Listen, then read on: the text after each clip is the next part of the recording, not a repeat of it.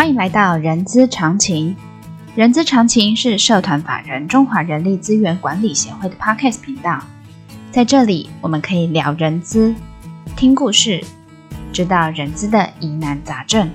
让人资常情解惑你的人之常情。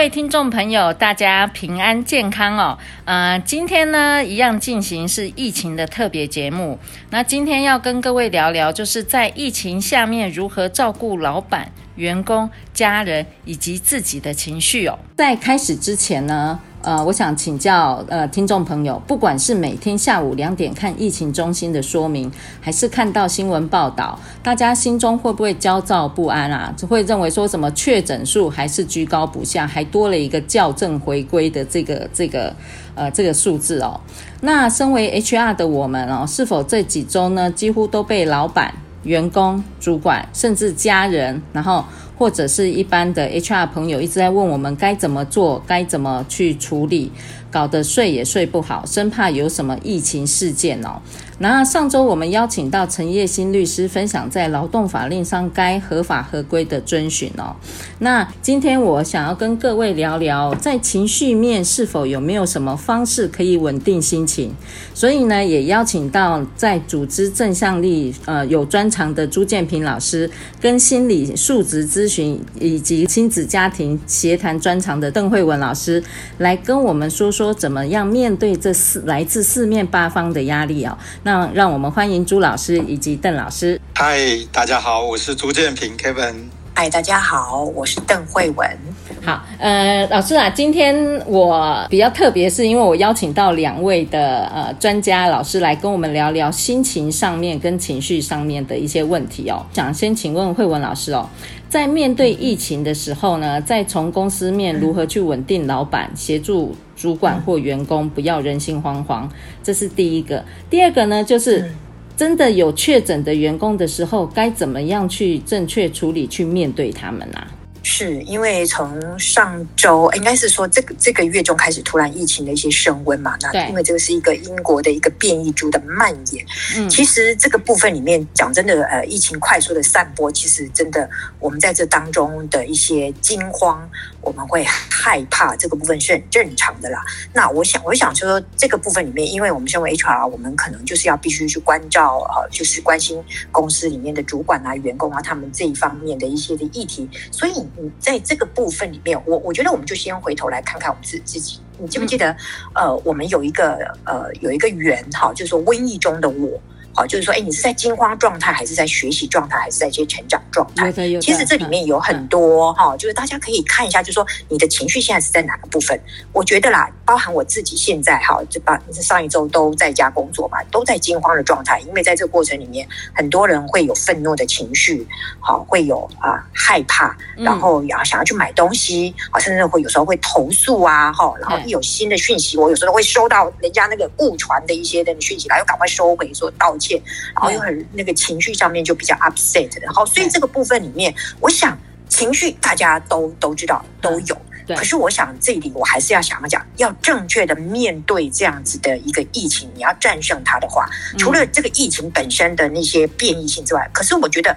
我们应该要更重要的是，我们要来正确面对这样子一个恐慌，这样一个担忧，我们才能够战胜它。因为随之而来的这些啊、呃、所谓的恐慌啊、心慌慌啊，我们会焦虑啊，我们会有这些压力等等这些。好，所以我们这个部分里面需要用正确的一个知识，好，让这个部分里面我们去面对它，我觉得这是很重要的一个部分。正确面对，嗯嗯，了解病毒传播的原理呀、啊，嗯、然后也知道呃中央疫情指挥中心，还有我们各县市政府，还有甚至我们自己公司里面，我们都有一些呃一些呃规定了嘛，哦，要怎么回报，要怎么做调查，知识就是力量，所以我们一定要正确的知道怎么样子去应对，然后去执行它，就可以让自己安心啦。最重要是这个部分啦，因为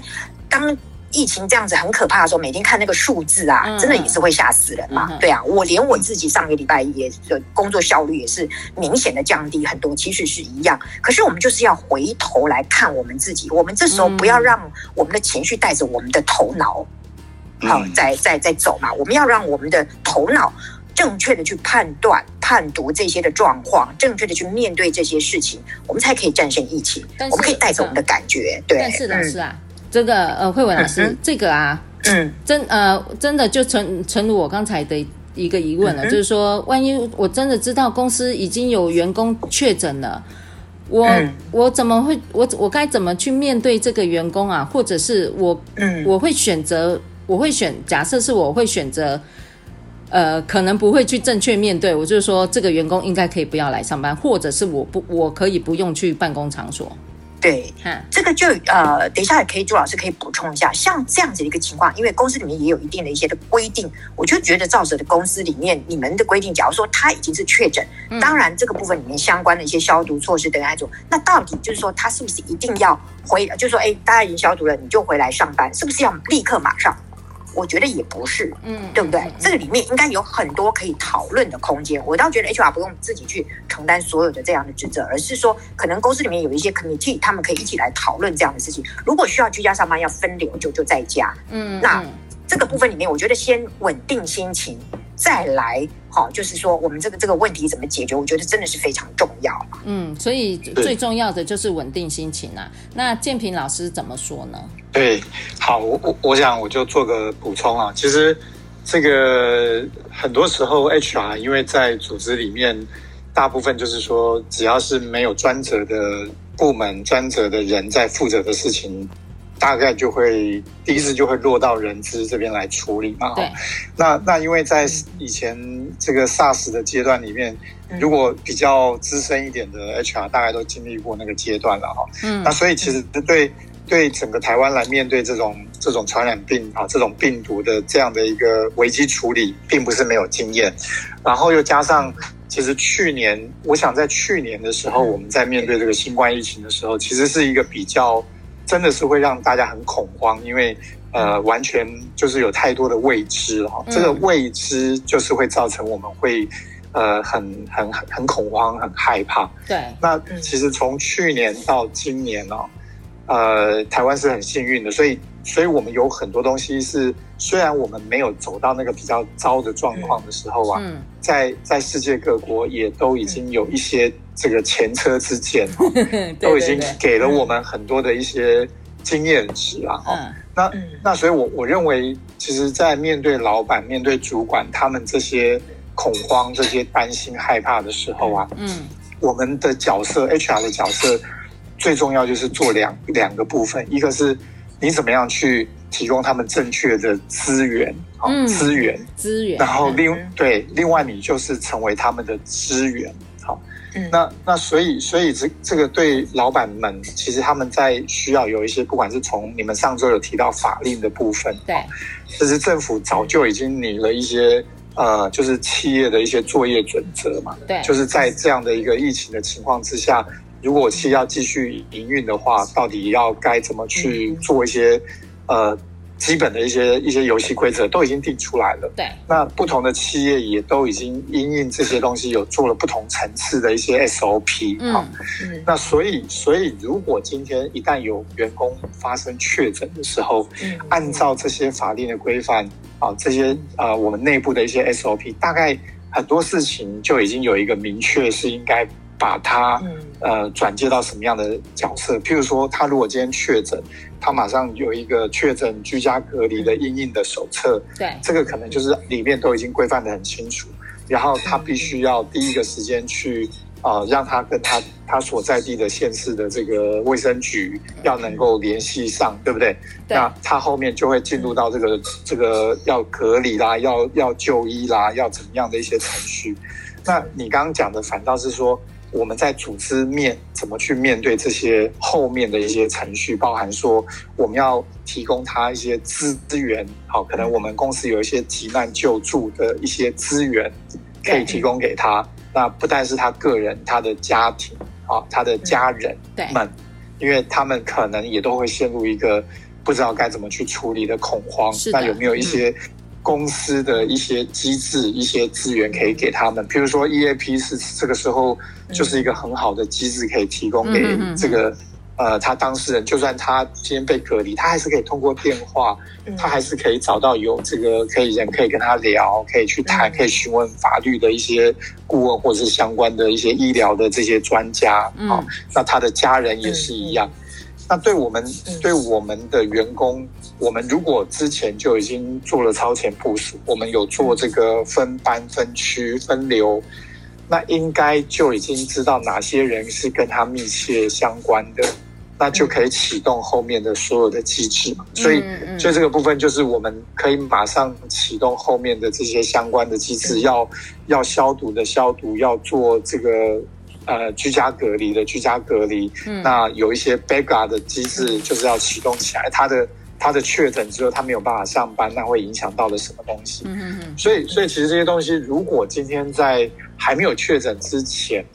我们就已经有一些规划了。那那现在只是把那些规划、那些 SOP 就开始做嘛，就开始去启动嘛。对。那所以就不会那么慌。那如果是还没有，那当然就是要马上立即的就要成立一个跨部门的这样的一个运营小组，因为光是人资。可能有一些东西是没有办法去满足的，譬如说，它可能是有工厂的，它是有有一些这个呃劳工安全卫生的一些作业要去处理，好，然后这个厂户的部分要加进来，然后可能 IT 的人员啊，还有一些相关的人员要进入到这个里面，嗯。然后像像我发现说。现在每一天如果公布的时候啊，公布这个说哪一哪一些人又确诊的时候，对，其实他就会连带的马上有一个通报系统啊，就是回到每一个部门里面，可能都会有一个部门的联系人，有可能那是主管或者是一个主管的代理人，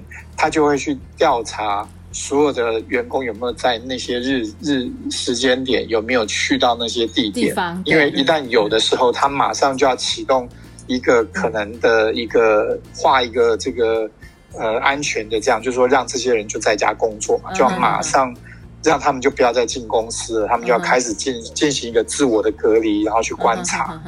对，那那这些都是一个，因为你有做准备，你就可以去做的事情。那如果没有准备，在那个当下，人资可能就是要马上去。呃，因为你已经想过这些东西，你去了解这些东西，那你怎么样提供这些正确的资源啊？嗯、给给我们的相关的主管跟呃其他的人员，嗯、然后让他们能够去运用这些资源，让他们能够安心下来。从两位老师的跟大家聊的这个过程，你有没有大家有没有发现？发现其实最主要的就是第一个要正确面对，然后呢，我们给予呃给予正确的资源跟支援，也就是 resource 跟 support 的这个部分。哦，对。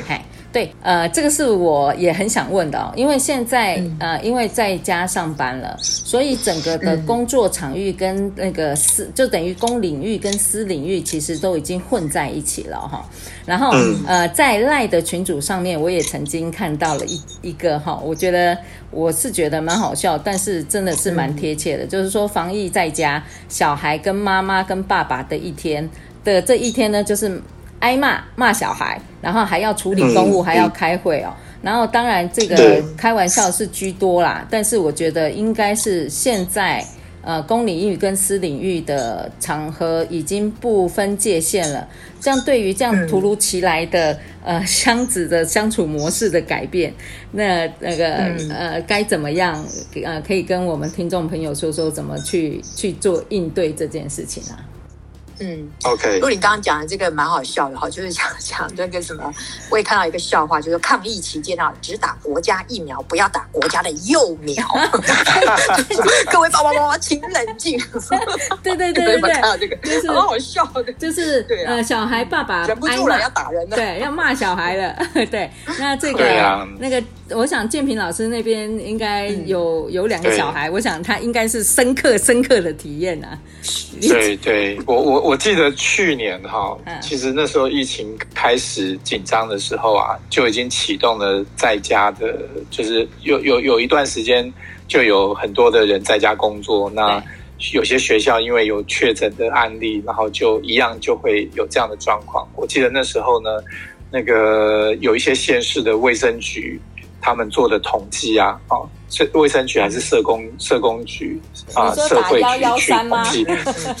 就是有很多的家暴。哦，有很多的家暴这个产生出来，所以还好去年的时候就是那个时间很短，所以很快就就就大家又又可以回去工作啦，或者是上课啦，就没有这个恶化。可是看起来这一次哦，这一波从上个礼拜开始啊，是一个全面性的，从双北一直到全国都进入到说呃。这个在家工作跟在在家对远距远距也好，那像我的状况是，因为我一个孩子是大学大学嘛，那大大学他就是就是开始启动远距教学，嗯，那另外一个孩子是因为他是高三，他要考自考，所以他其实是要在家念书，嗯。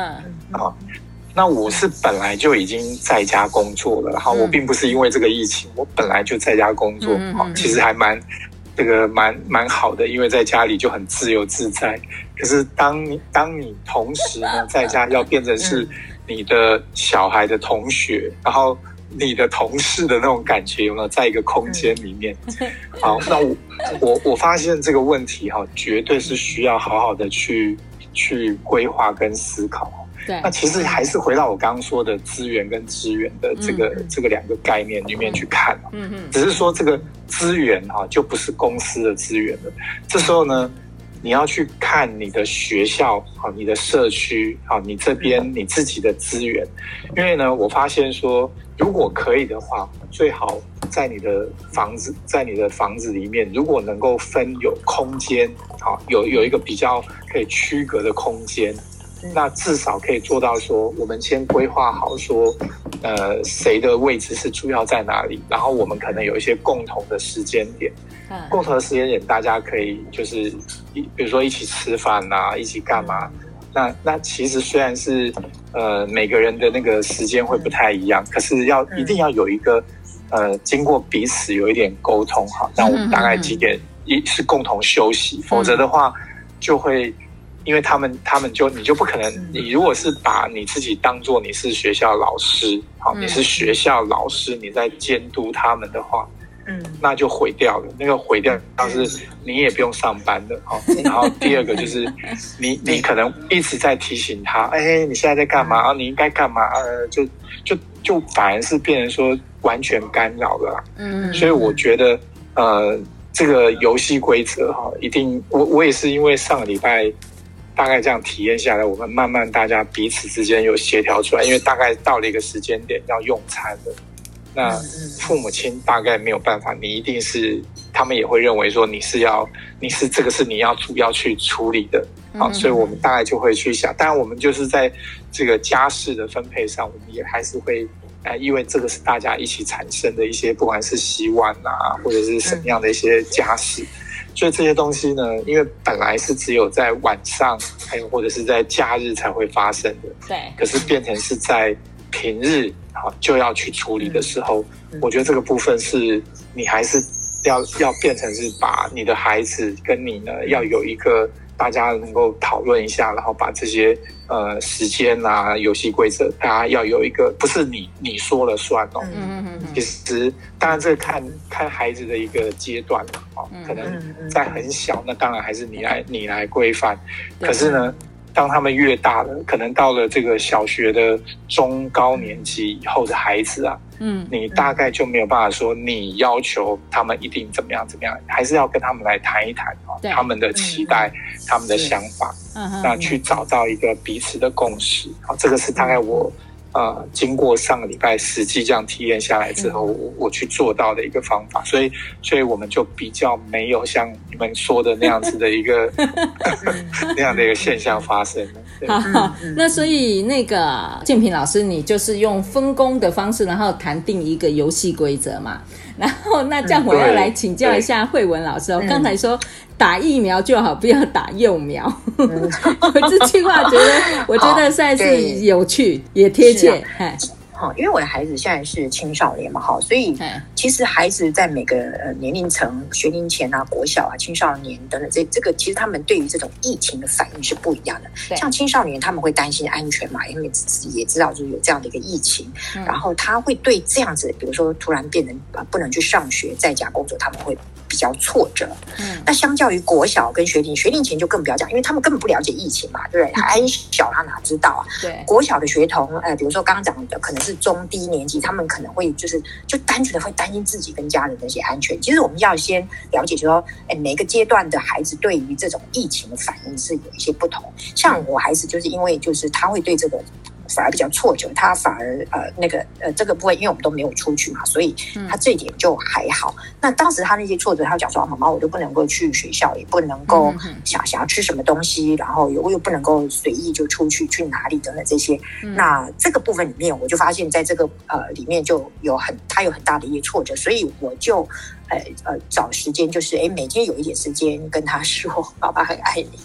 然后然后就是说，我就倾听他的心声，了解他的情绪，我觉得这点还是很重要。比如说，你对于现在这样的一个状况，你的情绪是怎样？就是很很孤独啊，很寂寞呀，哦，嗯，虽然他们在线上也是还怎么会寂寞，在线上根本就打的一团乱这样子。我说线上游戏，你知道吗？就是就是就是他们就会有这种这种，可是我就觉得说我。一定要先去能够理啊，倾听他的心声嘛，了解他们一些情绪这样子。然后像他呃，因为他们都是线上嘛，哈，然后明明就是哎，呃，当时可以连的，为什么哎上礼拜可以连，今天不行连？我像我今天就差点要俩拱起来，也很想很骂，然后可是想要说，哎，想我们等一下五点要要讲这个主题，我们就不要，我不要这样做。那当然。所以慧文老师，你你已经沦落到要骂小孩的这个环节了。是不会，因为你会觉得说上礼拜不是好好的，为什么今天就没有了？哎，后来才发现，哎，因为他们青少年有时候在管理他们这些 email 啊，或者是他们的一些群组、社群媒体的时候，他不小心把它删掉了。嗯，那你删掉的时候，你去骂他也没有用啊，因为当时真的很想骂，你怎么会？你什么都可以删，为什么去删那个东西？就连连连不起来嘛，对不对？然后我我我也会觉得说，这不是 common sense。哎，这时候我看，这时候你看，当我们自己好，我我自己都承认。当我们碰到这些疫情，当我们碰到这种改变的时候，我们自己情绪也很容易，有时候在这里面就会有很多的一些的状况，所以能够觉察到自己这个部分是蛮重要，所以我就搞深呼吸，深呼深呼吸，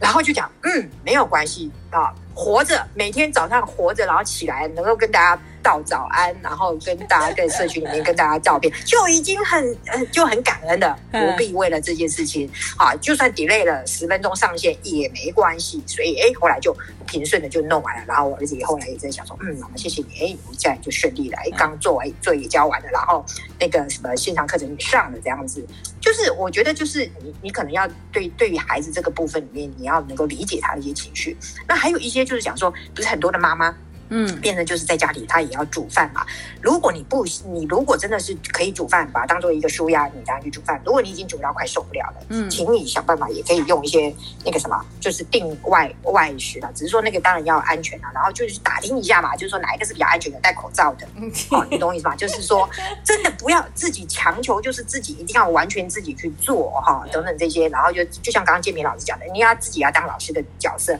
你又要当那个什么妈妈的角色去煮饭，然后你还。要在工作上面也要弄，那就像我那个个案一样，他就跑去他同事家算了。你那个家里跑到同事家，那这个同事家不是更更更紧张吗？多了一个人啊！所以你看，这这你看这个部分里面，所以就说，我觉得，呃，根据孩子的年龄的那个呃阶段哈，我们可以跟他谈一下这种疫情现在疫情的一些状况，让他了解。嗯、然后在这里面，他的职责、他的角色是什么？可以重新再去 highlight 这个部分，然后交给他自己可以去做一些的管理，然后你再。从旁协助就好，而而不不用就是说，好像时时我就要担任那样的一个角色这样子。嗯这是我我后来在这过程当中跟他的。那当然，我还在我还在进行当中，就是一样，我要叫他去参与，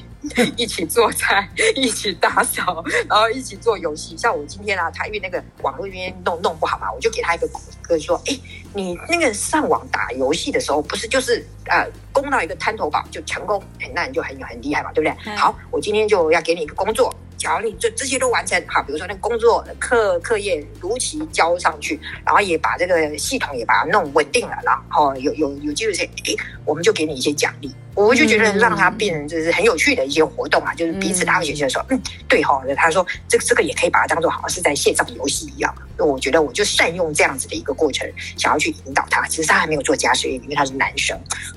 可是我还是觉得要训练他，还是要训练啊。慧文老师即使是男生，也是要让他做的。没错，我觉得那个每天要排一个时间表还是很重要的啦。排时间表嘛，不管是我们自己，我们自己在家工作，或者是说，因为我们就会有很多的会议啦，有一些事情，然后其实让让小孩子也是一样有一个 schedule 的概念。嗯，那早早上千万不要因因为这样就睡得很晚很晚，就是一样是那个作息要让他还是跟平常。类似，当然，当然省掉那个交通，其实可以睡晚一点，这个是这个是一个好处啊，就是让他们不需要这个舟车劳劳顿。那至少是说每每个上午的时间、下午的时间，然后到晚上，呃，那如果可以一起的时候，那晚上可以一起做些什么？像刚刚慧文老师说的，我觉得有一些共同的时间，共同做一些是这样的事情是蛮好的。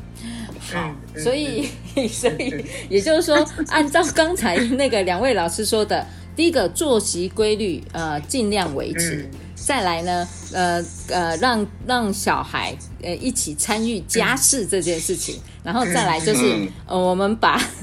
快里阿公的这件事情当下深呼吸。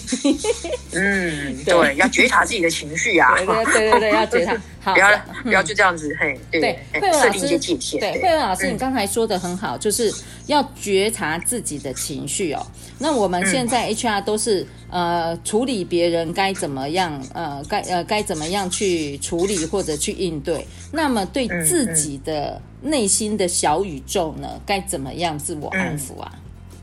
嗯，其实这个部分怎么去安抚自己哈？当然我，我因为每个人的那个状况都不一样，可是我觉得很重要，就是你就像我们刚刚在讲说，当我们面对这些突然来的这些疫情啊，哈、嗯，或者是一些危机等等这些，你一定要了解，就是说它可能引发的身心反应是什么？比如说恐惧、愤怒、悲伤，然后生生理上面就是头痛，搞不好你没睡好，食欲你也改变，然后你就很特别容易累，全身无力。然后啊，就是想多喝酒，很像我们有一个朋友也说，他就很想要喝酒，没动力，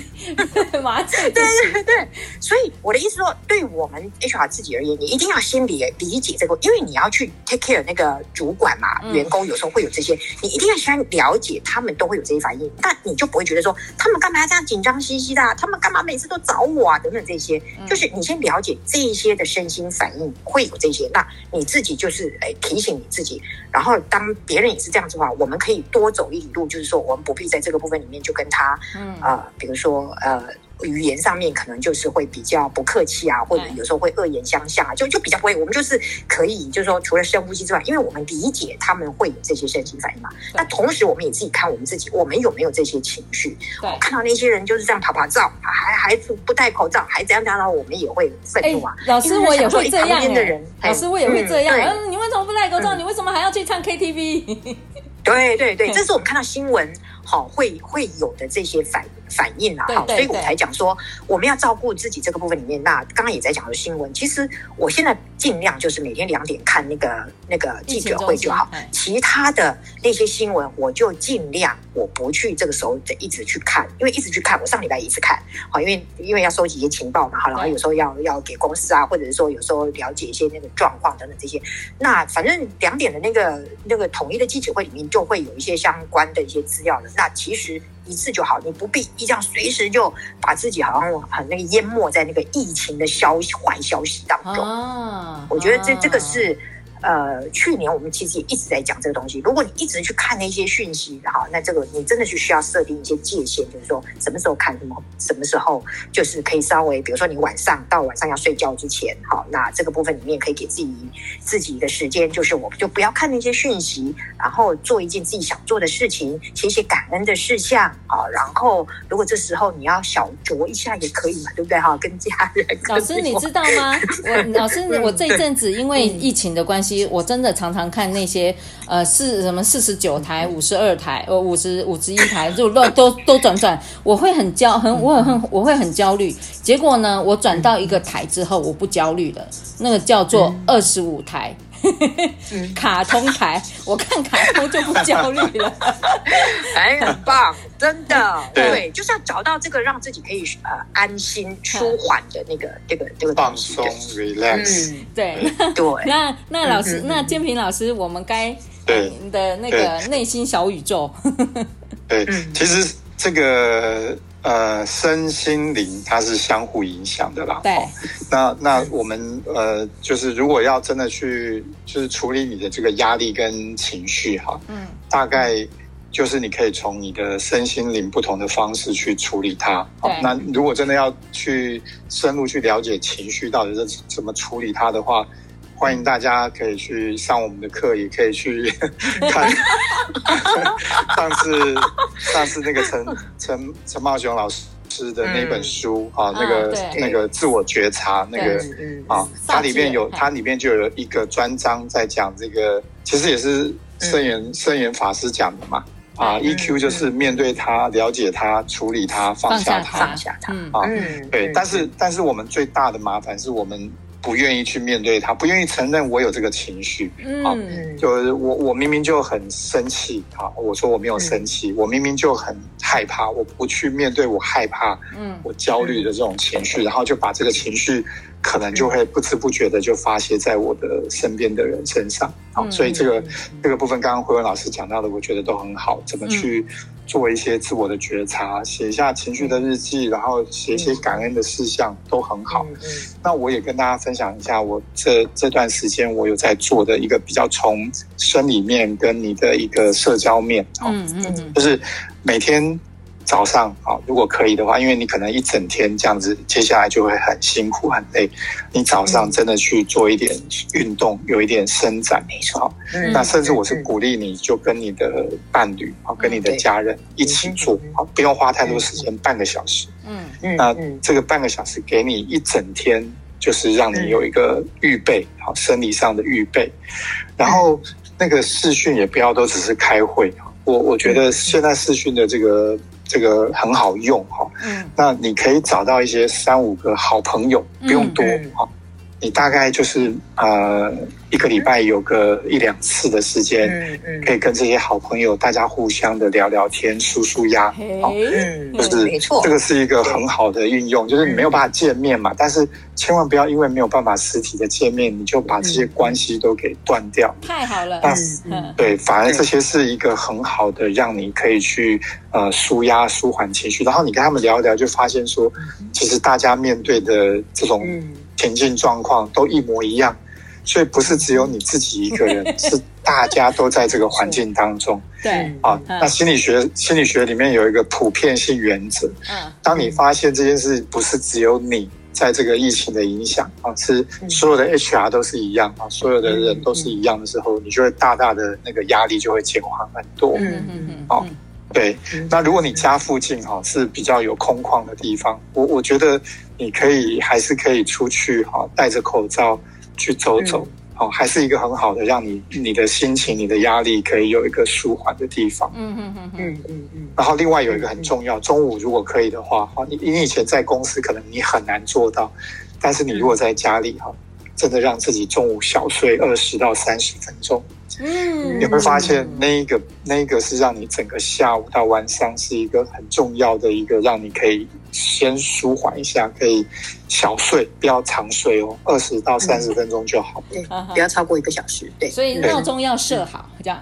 对对对对对，对。到时候中午睡了，晚上睡不着了。